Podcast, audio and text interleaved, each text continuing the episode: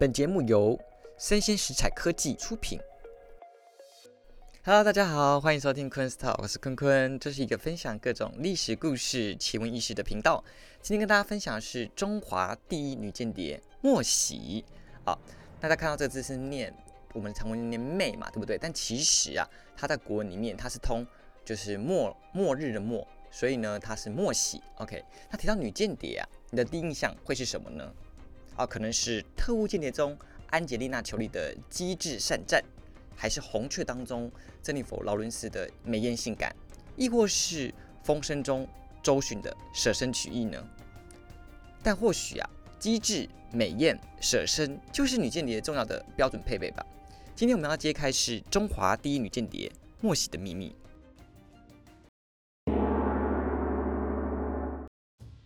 莫喜，夏朝有氏部落之女啊。好，喜姓名莫。所以呢，莫喜莫喜，如果以现在的念的话，它是其实叫喜莫，OK，为夏桀的宠妃，为四大妖姬之首啊。时间回到夏朝，这时的在位国君为夏桀，为夏朝的十七代君王啊。这时候的夏朝啊，早就已经内忧外患了。那的外患是因为夏朝的国君不理朝政啊，对于进贡啊，则年年要求增加，所以旁边的诸侯的国家早就不满夏桀啊，多年都已经不来朝贡了。因此啊。夏桀非常的生气啊！既然你不朝贡我，那我决定修理你啊！所以他就频繁的发动战争啊，让他们好好的听话。所以因为他常常发动战争啊，得罪了非常多的周边的国家。那内忧呢，是因为由于他不断的发动战争，所以要加重老百姓的负担，因为他需要钱嘛。甚至在历史上说啊，老百姓都愿意与夏桀玉石俱焚。这个说法是说，呃，夏桀啊非常的骄傲啊，他就说，哦。我跟太阳一样，你们像月亮，所以你们是需要我的。那太老百姓就说：“我宁愿跟太阳一起灭亡，我才不要你呢。”所以可见就是老百姓非常恨他，恨恨夏桀这个人呢。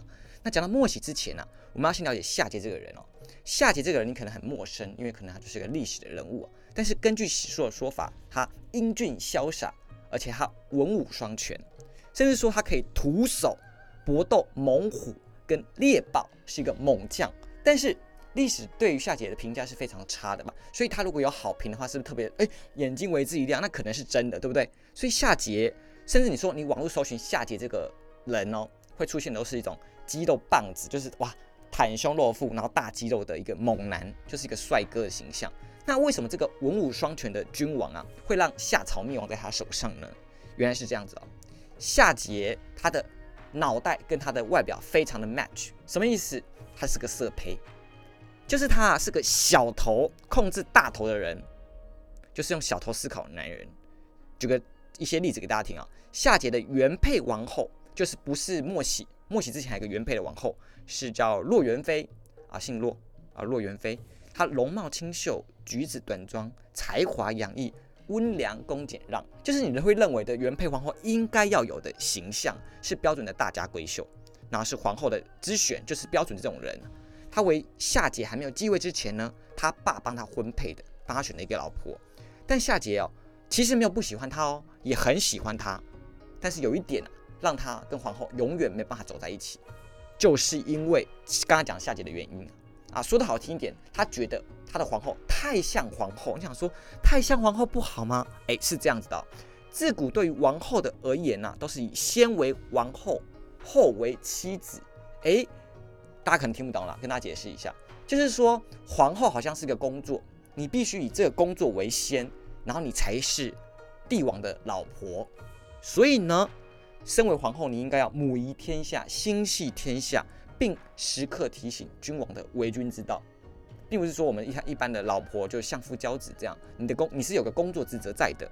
但是如果说难听一点，就是夏杰说你不够有情趣。为什么这样说啊？好。夏杰有一年春天呢，夏杰跟洛元飞在公园散步，然后看到两只蝴蝶在春天的时候在交尾。哇！身为国君的夏杰这时候就跟他说：“哎，洛元飞，你怎么不跟我这样子呢？蝴蝶都这样子的。”哇！洛元妃听到马上吓歪脸啊，吓死了，而且他就脸色大变，因为她正气凛然嘛，因为她先为皇后，而且她是做的皇后职责做的非常尽责的一个女人呐。她说：“你身为国君。”这样行为不检点，怎么统治国家啊？夏桀听到非常的不爽，但是他也没有骂骆元妃，所以这说明一个事情啊，夏桀其实是知道骆元妃是对的，所以有几点可知道是：第一点，夏桀是知道为君之道的，他智商在线，并非没有脑袋的君王。好，第二点，他虽然了解，但他不想去做。有没有发现，有时候很多事情我们知道怎么做，但我们就没有想要去做啊，就是这种情况。所以他享受了君王的权利，但是没有想要尽君王的职责。好，第三点就是我们刚才讲的，他就是一个大色胚，他随时都要以性为他的生活的主轴。接下来我们要提到就是莫喜啊，所以啊，有这个前提及要的背景之外。呃，找到一个才貌兼备、兴趣这个姓是姓氏的姓啊，兴趣跟他相符的女子啊，这个想法就在夏桀心中啊深埋在里面。所以呢，这时候夏桀旁边的一些小人呐，这些佞臣呐，就投其所好，就跟他提议说：“哎，听说隔壁的有失部落啊，有一个美人叫莫喜，美若天仙，才华洋溢。”哦，非常适合大王哦，大王要不要去把他带来呢？这样子，所以在这个时代的背景下，他就有听到莫喜的名声了嘛，他就想把这个美人带来看看。这时候他就找不到借口啊，有失部落，有失部落，哎，正好我刚刚不是说了吗？大家因为不满夏桀，所以已经有不进贡这种事情了。刚好有失部落就是不进贡的一个部落其中之一啊，虽然说啊。我没找你事，你刚好找事，那不就刚刚好吗？撞到刀口上了，对不对？所以呢，有些部落啊，他带头不朝贡，不称臣。那夏桀啊，表明上是说，哎，我为了要讨伐你，你这个王八蛋，对不对？所以呢，他就决定出兵讨伐。但是其实他真的目的啊，是为了什么？为了里面的美人叫莫喜。好，就放出消息哦，说我不打算接受你们的投降，我就是要把你们杀得一干二净。然后要抢里面的美女莫喜，听到这个消息啊，有事诸侯非常的紧张，因为其实夏桀虽然就是夏朝虽然已经没落了，但是他们是一个小小的部落，确实也打不赢夏桀，所以呢也不知道怎么办的时候呢，哎，诸侯之女莫喜听到这个事情啊，反而却自请嫁给夏桀，以解当下之围。哇，所以莫喜啊是个有脑袋的一个女人呐，她为了。国家的安危，她愿意委身嫁给夏桀。对莫喜的容貌啊，就有诗文提到啊：“有诗莫喜啊，眉目清晰，妆泥彩衣，鸟纳飞兮，金银雨露，人之怜惜。”哦，好难很听懂，对不对？很难听懂啊，不是好难很听懂在讲什么东西，就听不太懂。没关系，我帮你翻译一下，就是说有诗部落的莫喜啊，眉目清秀，体态柔美，妆发起来的时候啊，惹人怜惜，就他是呃。黛玉型的，楚楚可怜，好可怜哦。对，嗯，我是这样，好可怜。这种这种类型的女生，那对于这种英雄好汉色胚，可能就好喜欢这种女生了。所以啊，因为莫显容貌啊，所以有失部的美人计啊，确实生效了。当夏桀一看到莫喜，哇，整个乐爽了，爽翻天了。有个史书这样说到哦，夏桀一看到莫喜啊，惊为天人，爱了爱了，爱的受不了。什么意思？他还没有赶到要回宫之前呢。就说要跟莫喜在外夜宿，为了要跟他进行哦生命的繁衍动作，进行这个雨水交换的雨水交换的行为啊，所以可以见到两个事情啊，莫喜可能的确非常美艳、美丽，正中夏桀的口味。第二个是夏桀就是个大色胚，完全验证他就是一个色胚，好不好？色胚王国。好，再来，但是对于历史上啊，莫喜的传闻也非常的多。那我们看一下第一个传闻啊，第一个当然啊，夏桀。因为喜欢莫喜，他把她立为后来的王后。那有一些夏桀宠敬莫喜的传闻。第一个是他造寝宫、挖酒池、挂肉林啊。好，那一一为大家解释一下，什么叫造寝宫啊？为什么叫寝宫啊？那寝宫除了内部很华丽啊、很美艳之外呢，这都非常稀松平常，不用提啊。为什么叫寝宫？听说走到。太靠近这一栋建筑的时候，因为高耸入云，简直快要倒下的感觉，叫要倾倒的感觉，所以叫寝宫。所以它非常的高，非常的壮观，所以叫寝宫。那挖酒池是什么东西啊？这个酒池啊，有些史书会写叫夜宫，就是说它是夜晚大家来喝酒的地方。那在酒池旁边呢，有挂漏铃，所以酒池漏铃啊，可能很早就是这个源自源自于这个时候，酒池肉林，挖了很大的酒池，然后旁边挂树林上全部挂满肉，让大家纵情声色啊，饿了就吃就嘴巴吃肉。我想说是有那么夸张，是也太累了吧，还要在树上吃肉。Anyway，他就是挖了一个酒池，然后挂了肉林，为了跟莫喜天天纵情声色。那这个酒池很夸张的大，听说可以在池中划船，就是大道里面可以划船，这样在里面划船。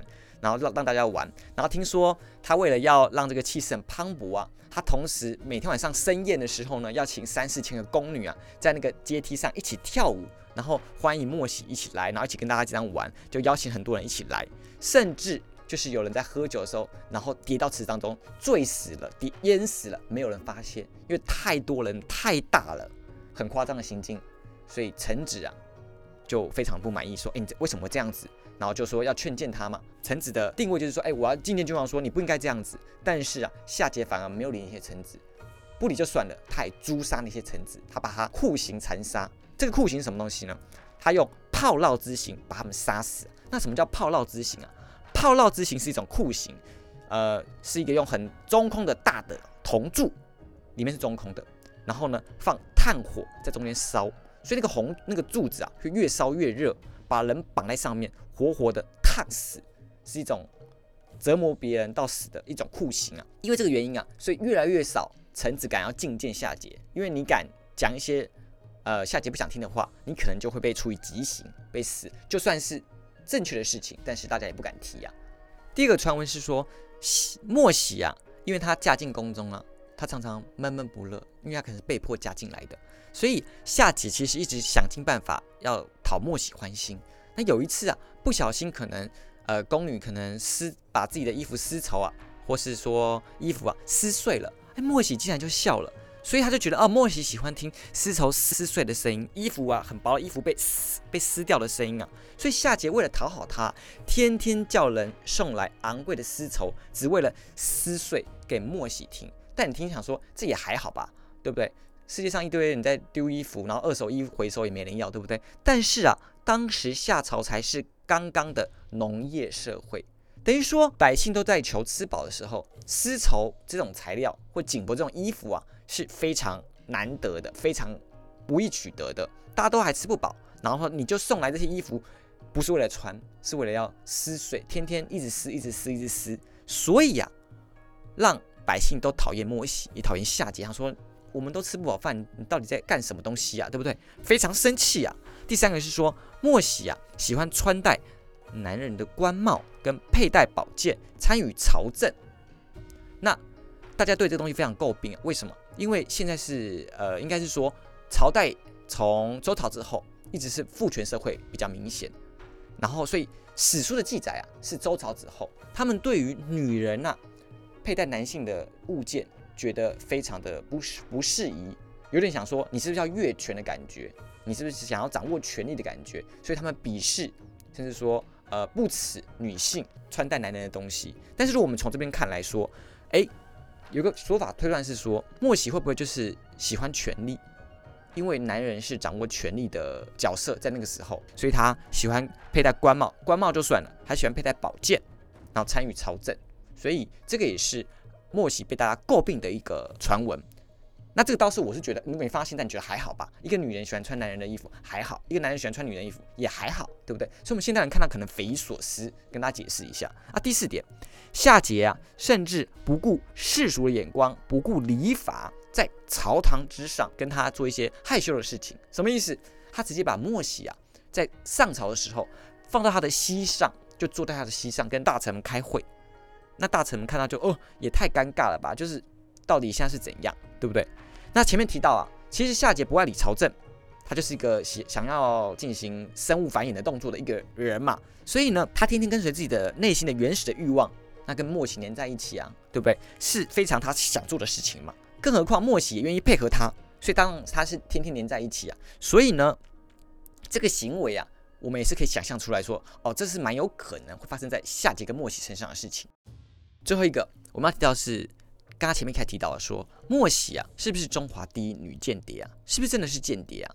历史上啊，对于莫喜的记载啊，最早最早来自于战国时期的国语啊，好，它的原文是说，夏桀伐了有失部落，有失呢，呃，以莫喜这个女子贡献给夏桀，然后莫喜非常有宠，就受宠之后呢，于是以伊尹毕而亡夏，就是跟伊尹这个人啊并列合作而灭了夏朝。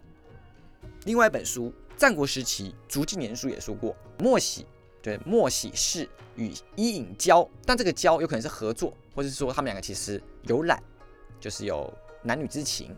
然后，然后遂以剑下，就是以间谍的身份亡了夏朝。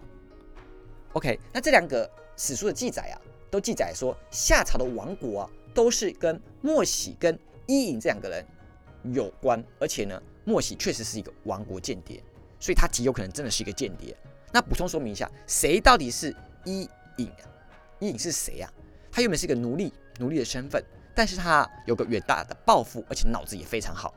原本说他想要投奔夏桀的门下，然后说要帮夏桀做事情，但夏桀呀，他哪需要这种人啊？他需要就是一些每天会跟他哦吹捧哪里有美女的那些小人嘛，对不对？他怎么会想要你说你有政治抱负的人？你谁呀？滚，对不对？叫他闪边。那伊尹这个人呢，被拒绝之后呢，就觉得夏桀是一个不理喻的王啊。然后加上他把夏朝弄得乱七八糟，所以他到处积极的找其他的贤能的君主，想要灭了夏朝。那他后来投奔到商朝商商汤的门下，所以后来他帮助商汤啊灭了夏朝。所以刚刚提到说莫喜跟伊尹合作，所以就是莫喜是跟商汤合作，有有有点这样感觉，他间接的跟商汤合作，然后最后帮助商朝灭了夏朝。那上述的说法，我们刚刚提到说夏桀宠姬莫喜那么多传闻，包括说造寝宫啊，包括说挖酒池，然后挂肉灵啊，然后还有像是把它放在朝堂的腿上啊，这些东西，这些东西，这些传闻啊，最早史书都没有记载，有记载就是这两段，他真的是为一个间谍。这些后面这些细节啊，很夸张的细节啊，都是汉朝才出现的，所以啊，有可能是说莫喜已经是一个间谍了。但是呢，为了增加他传奇的色彩，后面的史学家或是一些文学家就加一些夸张的传闻去扮回莫喜跟夏桀，因为他们是亡国之君、亡国皇后嘛，那怎么写你，你也不可能跳出来来杀我吧，对不对？而且你在历史上被人人唾骂，揭竿起义才是聚集声量最快的方式吧？OK，所以啊，其实这些内容啊都是后面史书编出来的，但就算是编的，刚刚几个想象也是非常可以符合。因为夏桀非常的喜欢莫喜，他可能很夸张的造一些事情，那或者是说，呃，莫喜他是间谍，所以他需要权力，所以他有男人的装扮，或是说他常常跟莫喜黏在一起，甚至在朝堂之上，也符合夏桀一个色胚的形象，所以他可能根据他的很多的形象，有写出一些事情，maybe 有些蛛丝马迹，但是在史书上中间的年限已经找不到一些细节了。综合以上刚刚讲的，夏桀高大威猛，有着帅气的外表，继承家中的财富，但是不务正业啊，整天想要尽生物的本能啊，完全是古代版的格雷的五十道阴影，帅气霸道的富二代总裁，对不对？那至于莫喜啊，他可能是真心实意的淫乱，好奢侈，亦或是因为他就是间谍，他故意的，然后使别人诟病这个夏朝，诟病这个夏王，帮助推翻。这有两种说法，第一种，莫喜一开始。他就是个间谍，他王夏就是为了他的有失部落复仇而入宫，是他的目的。所以呢，嫁入夏朝之后，他就打着报复的心态，每天呢就是做一些让大家讨厌的事情啊，让大家唾弃夏朝，替天行道，想要让夏朝名声败坏，被讨伐，然后最后再跟伊尹合作，让他灭了夏朝。第一个说法是，其实莫喜一开始不是间谍，他由爱生恨。为什么说他由爱生恨呢？好莫喜可能一开始的确跟夏桀好过，如果按照这个说法，那也心甘情愿的享受这些呃荣华富贵，就是很开心、很爽，花很多钱。但是在夏桀啊这个人啊，他又攻打其他的地方，他攻打了四川的岷山市。岷山市那个岷是一个山，在一个岷啊，岷山市。那岷山市也效法有失氏，他把美女送给夏桀，那送了两个美女，一个叫婉，一个叫颜。那这个婉跟颜呢是玉部的。代表说这两个美女啊，宛如美玉一般，也是个非常漂亮的美女。那我们的霸道总裁啊，夏桀啊，你可想而知，他喜新厌旧，因为他根本不在意是莫喜的内心吧，他在意的是别人的美貌，可以跟他进行一些快乐的事情。OK，所以他喜新厌旧啊，他冷落了莫喜啊。他讲莫喜呢遗弃在洛河流域，那刚好洛河流域这个地方啊，就是伊尹的故乡，所以莫喜跟伊尹就间接的连接在一起了。哦，这连接当然是说他们有一些政治军事上合作，但有没有什么私人的连接，我就是不知道了，好不好？因为史书说有可能是交，有可能是避，那这个说法就可以非常多元了。